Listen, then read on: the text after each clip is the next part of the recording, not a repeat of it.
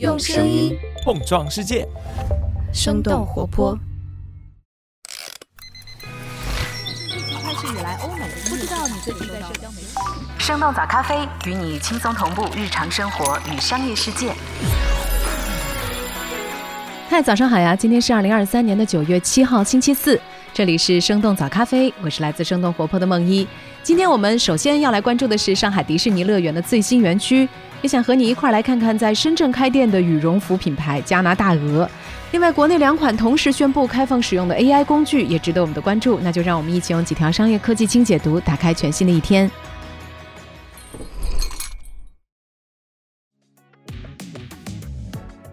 上海迪士尼开设疯狂动物城园区。九月五号，上海迪士尼宣布，全球首个疯狂动物城园区计划在今年年底开放。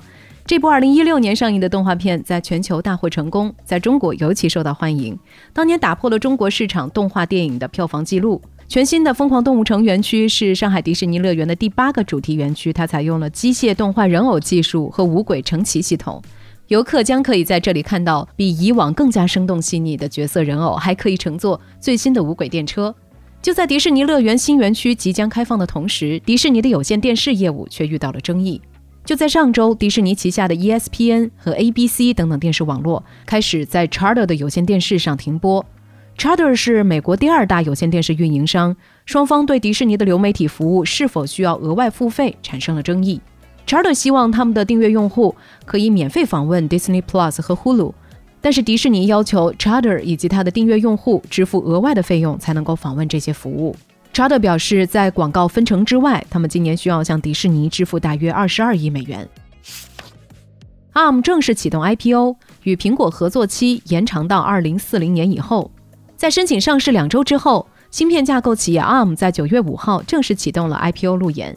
ARM 的母公司软银计划在 IPO 中出售 ARM 百分之九点四的股份。价格区间预计是每股四十七到五十亿美元，一共募集大约四十五亿美元。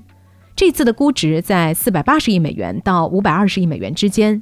受到全球消费电子市场不景气的影响，ARM 近一年的财务表现并不好。根据招股书，在截止到今年三月底的财年，ARM 的营收比上一财年降低了接近百分之一，净利润则减少超过百分之二十。不过，ARM 在其他市场也有增长的空间。ARM 的芯片架构在云计算 CPU 和汽车 CPU 的市场份额都在逐年提升。苹果、Google、三星、英特尔还有英伟达等等多家公司都表示了在 IPO 时的出资意愿，他们合起来也将会最多购买7.35亿美元的 ARM 股份。不过，ARM 提交的文件当中，苹果已经和 ARM 签署了一项新的长期芯片技术协议，这份协议将会延期到2040年以后。小米之家部分直营店变为专卖店。根据界面新闻九月五号的报道，今年上半年，小米向经销商提出了小米直营店转让的政策。原本的小米之家直营店会继续保留原来的地址和门店名称，只是性质上变成了专卖店的模式。去年年底和上个季度的财报电话会上，小米集团总裁卢伟斌曾经表示，小米新零售部门要推行降本增效。处于亏损边缘的直营店要适当的减重，同时推动小米比较大的合作商多开店。界面新闻的分析认为，由于智能手机市场整体增长乏力，小米线下渠道单店营收必然会受到影响。今年小米整个集团都在把控成本。截止到今年二月，小米之家的门店数量超过了一万家，其中只有三百多家是直营店。界面新闻的报道显示，上海此前二十三家的小米之家直营店当中，有七家已经转给了经销商。不过，目前这项转让政策并没有在所有城市落地。未来计划九月二十一号发布手机。九月四号，未来的联合创始人秦力红透露，未来计划在九月二十一号发布他们的首款手机产品 Neo Phone。未来手机已经开始制造，并且计划和苹果一样，每年推出一款全新的产品。根据了解，未来手机已经获得了工信部的入网许可证，并且支持 UWB 超宽带技术。这意味着未来手机有可能被当作未来汽车的数字钥匙。根据科技媒体品玩此前的报道，秦力红表示不会在未来手机里挂广告，坚决不靠广告赚钱。未来创始人李斌曾经表示，未来造手机主要是为了满足用户的用车需求，因为有接近一半的未来用户在使用 iPhone，而苹果的接口难以适配未来汽车平台标配的技术。未来所研究的手机也将打造以车为中心的终端设备。广东七幺幺便利店开始支持微信掌纹支付。九月五号，微信支付联合广东的七幺幺便利店正式发布刷掌支付服务。目前，广东地区已经有一千五百多家七幺幺便利店上线了微信刷掌。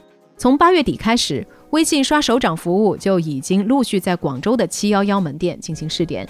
顾客在结账的时候可以选择刷掌支付，不过用户首次使用刷掌服务的时候需要先注册开通，后续使用的时候才可以直接刷掌支付。支付完成之后，用户的手机会收到扣款提示。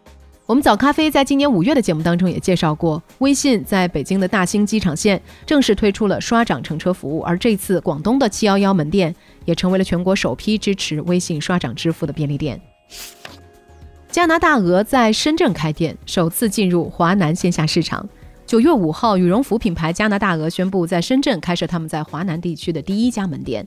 从二零一八年正式进入中国市场以来，加拿大鹅目前在大中华市场一共拥有二十三家门店，远远多于加拿大本土的九家门店。界面新闻的分析认为，随着国内羽绒服市场竞争日益激烈，加拿大鹅也需要开始寻找新的增长点，比如进入此前还没有深耕过的华南市场。加拿大鹅正在探索冬天之外更多的穿着场景，他们推出了更加轻薄的羽绒夹克，以及不同款式的卫衣、针织衫，还有衬衫。除了加拿大鹅，许多主打冬季服装的品牌也都开始进军华南市场。WPS AI 产品和科大讯飞大模型正式向社会开放。九月五号，金山办公宣布，WPS AI 正式面向社会开放，AI 能力将首先应用在 WPS 智能文档当中。WPS 智能文档是金山办公旗下的一款在线内容协作编辑产品，支持内容生成、表达优化等等功能。就在同一天，科大讯飞也宣布，讯飞星火认知大模型面向全民开放，用户可以在各大应用商店下载讯飞星火的应用。讯飞星火也成为了继百度的文心一言和商汤的商量之后，国内第三个向公众开放的聊天机器人应用。第一财经的分析认为，未来将会看到更多的人工智能大模型向公众开放。不过，也有业内人士表示，百模大战的格局可能不会持续。当下多方都在涌入大模型开发的赛道，随着向公众开放审批制度的形成，行业可能很快会面临整合。Meta 将停止向英、德、法三个国家的 Facebook 用户提供新闻服务。九月五号，Meta 宣布将在英国、法国和德国停止 Facebook 的新闻板块服务。这一决定将在他们与英、德、法三个国家新闻出版商的现有协议到期之后开始实施。Facebook 新闻是 Meta 在二零一九年推出的精选新闻板块，显示各地新闻出版商所发布的原创新闻内容。Meta 表示，执行新的政策之后，用户依然可以查看新闻文章，欧洲新闻出版商也可以继续使用他们的 Facebook 账户页面。但是 Facebook 会取消新闻板块，并且也不会为这些国家的新闻出版商进行产品的更新。根据路透社的报道，许多地区的立法者要求 Meta 和 Google 向当地的新闻出版商分享更高比例的广告收入。今年六月，加拿大通过了一项法案，要求 Meta 等等互联网巨头必须向当地的媒体支付一定的费用，才可以使用他们所报道的新闻内容。由于不同意法案的要求，Meta 从八月开始终止向加拿大 Facebook 和 Instagram 用户提供新闻服务。TechCrunch 的分析指出，尽管从 Facebook 成立以来，新闻报道就一直是平台的主要组成部分之一，但是近些年来，Facebook 正在降低它的优先级。